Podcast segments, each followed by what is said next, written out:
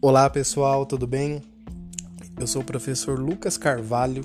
Hoje no podcast do Vendedores de Sucesso eu trago para vocês uma curiosidade sobre uma campanha frustrada da Coca-Cola, na verdade, uma grande burrada feita pela famosa Coca-Cola alguns anos atrás, que acabou gerando um prejuízo de nada mais, nada menos que 50 milhões de dólares aproximadamente à empresa.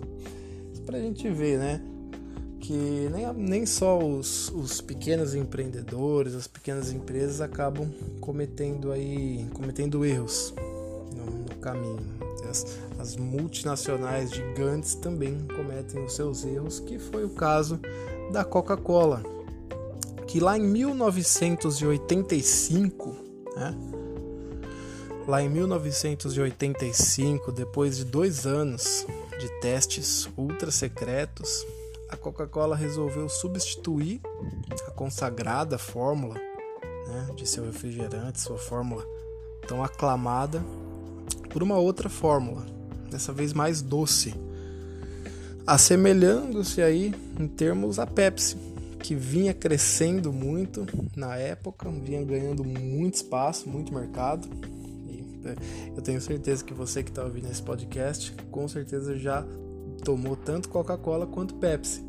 E sabe que a Pepsi de fato tem um sabor mais doce, deixa um, o paladar da Pepsi é um pouco mais doce, né? E a Pepsi vinha ganhando muito espaço na época. Então a Coca-Cola resolveu fazer o quê? Tiveram, a, entre aspas, a brilhante ideia de substituir sua fórmula consagrada, quase que centenária, por uma fórmula mais doce, que foi intitulada de New Coke né, a nova Coca.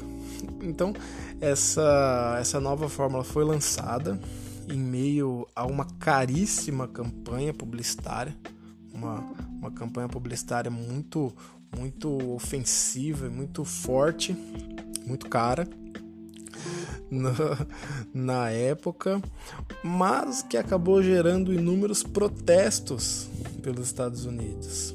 Né? Ou seja, o público simplesmente detestou o novo sabor da Coca-Cola. E para vocês terem uma ideia, a, a, antiga versão, a versão antiga, original da Coca-Cola, ela começou a ser vendida no mercado negro. é, ela começou a ser vendida no mercado negro e o público simplesmente odiou a, a nova, a New Coke, né, a Coca-Cola, com a nova fórmula, ousado. Né? É, sem a Coca-Cola tradicional nos, nos, pontos de venda, os americanos eles se revoltaram. Para vocês terem uma ideia, protestos, cartas, cartazes se multiplicavam na sede da empresa. Né? Até o presidente da companhia na época, que era o Don Cole, ele fez um pronunciamento afirmando que nem dinheiro nem pesquisas puderam medir os laços emocionais e a paixão que os consumidores tinham com a, com a Coca-Cola original, né? levando aí a, igual eu falei, a sua versão antiga ser vendida no mercado negro, né?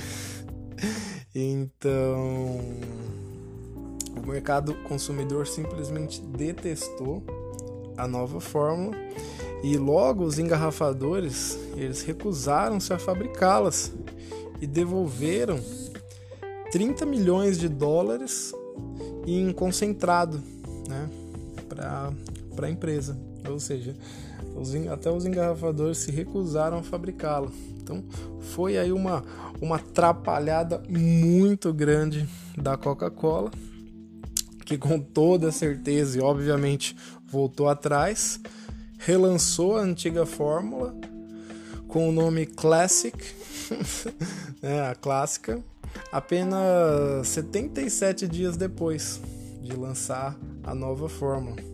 A empresa tentou colocar panos quentes na época e nunca revelou ao certo o exato tamanho do, do prejuízo mas analistas, especialistas aí dizem que foi algo em torno de 50 milhões de dólares para mais. Né? Ou seja, esse, esse caso ele mostra que, mesmo baseado em resultados de pesquisa, é importante perceber o mercado e principalmente conhecer o consumidor. O erro de interpretação dos dados colhidos foi fundamental para o fracasso da New Coke, né, da nova Coca, da nova fórmula da Coca. Porque o consumidor sempre buscará novas opções, isso é fato. Né? Por mais que você seja apaixonado pela Coca-Cola, você vai buscar um tomar um refrigerante diferente, um sabor novo. Isso faz parte do, do próprio sistema de mercado, isso faz parte da própria sociedade de consumo. Né? O erro foi buscar o atributo do novo quando a marca é regida pela tradição. Ou seja, Coca-Cola é tradição. Da mesma forma que a Coca-Cola, o, o, McDonald's, por exemplo, né? Que lança aí quase que a cada dois meses novos sanduíches, novas linhas, mas o Big Mac tá lá. Ninguém mexe, ninguém toca, ninguém encosta no Big Mac porque faz parte da empresa, faz parte da identidade da empresa. Ou seja, é, lançar a New Coke, a New Coke, né, a Coca-Cola, substituir sua nova fórmula, não como extensão, né? Não foi uma nova, um novo produto, é, mas sim eles substituíram o tradicional, substituíram o clássico. E esse foi um erro muito, muito, muito grande da Coca-Cola. Um outro fator que contribuiu para os protestos, gente, foi protesto mesmo. Né? É, na internet vocês acham até algumas fotos, de, foi protesto mesmo na sede da empresa, nas ruas, né? Para vocês verem o tamanho, o, o poder que uma empresa tem, né? Então, outro fato que contribuiu é, foi o comportamento do consumidor naquela época. Né? Eles eram muito mais tradicionais do que hoje seja, na década de 80, as pessoas eram menos abertas aí a novidades. Né? Hoje as marcas elas agregam produtos ao seu portfólio. É, ele pode até não estourar, mas a empresa usa como imagem da marca. Né? No caso da New Coke, essa era um, era um refrigerante substitutivo, ou seja, veio para substituir a famosa e clássica e clássico sabor da, da Coca-Cola, né? Então agora eu falei, pouco mais de três meses depois, a multinacional voltou atrás, então relançou o seu sabor clássico, né? Batizou de Classic. É...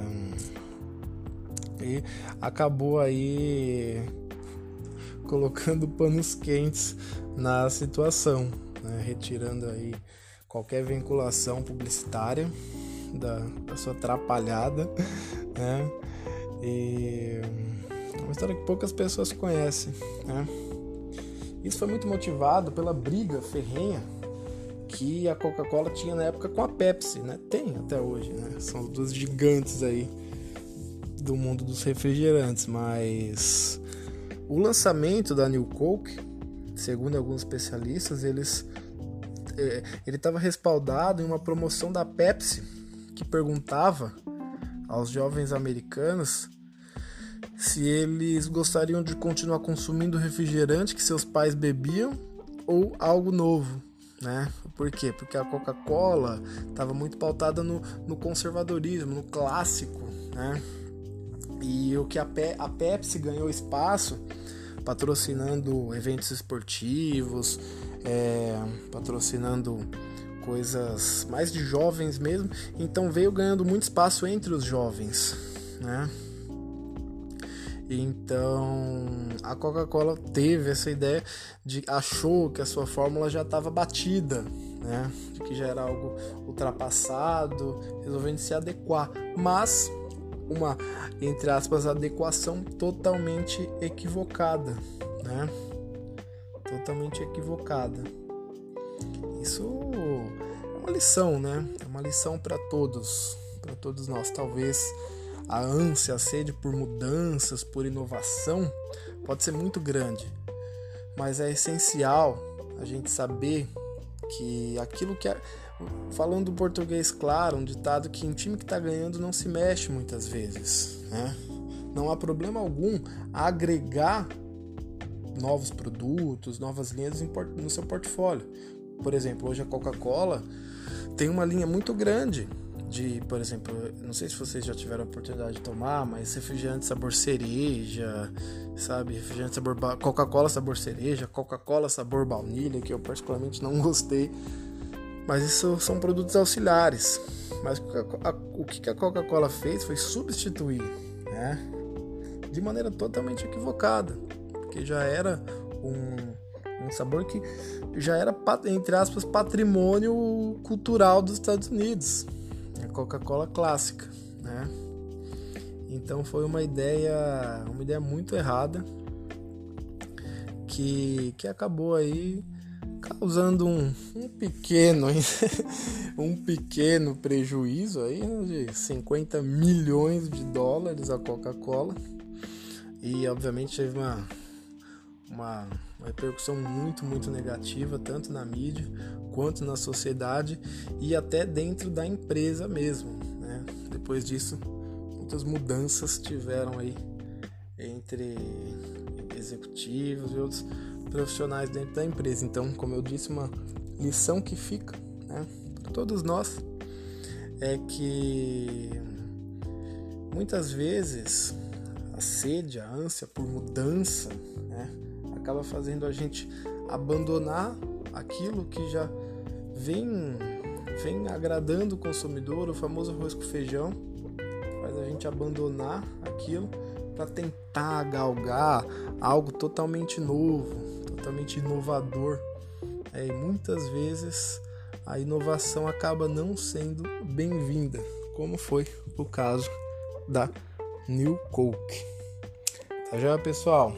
Esse foi mais um podcast aqui do Vendedores de Sucesso e breve eu retorno com mais conteúdo para vocês sobre vendas, negócios, curiosidades, entre outras coisinhas aí que o meu objetivo é acabar agregando sempre um conhecimento ou outro para gente que é, tanto trabalha com vendas ou não. Tá bom, pessoal? Então, um grande abraço a todos e até a próxima.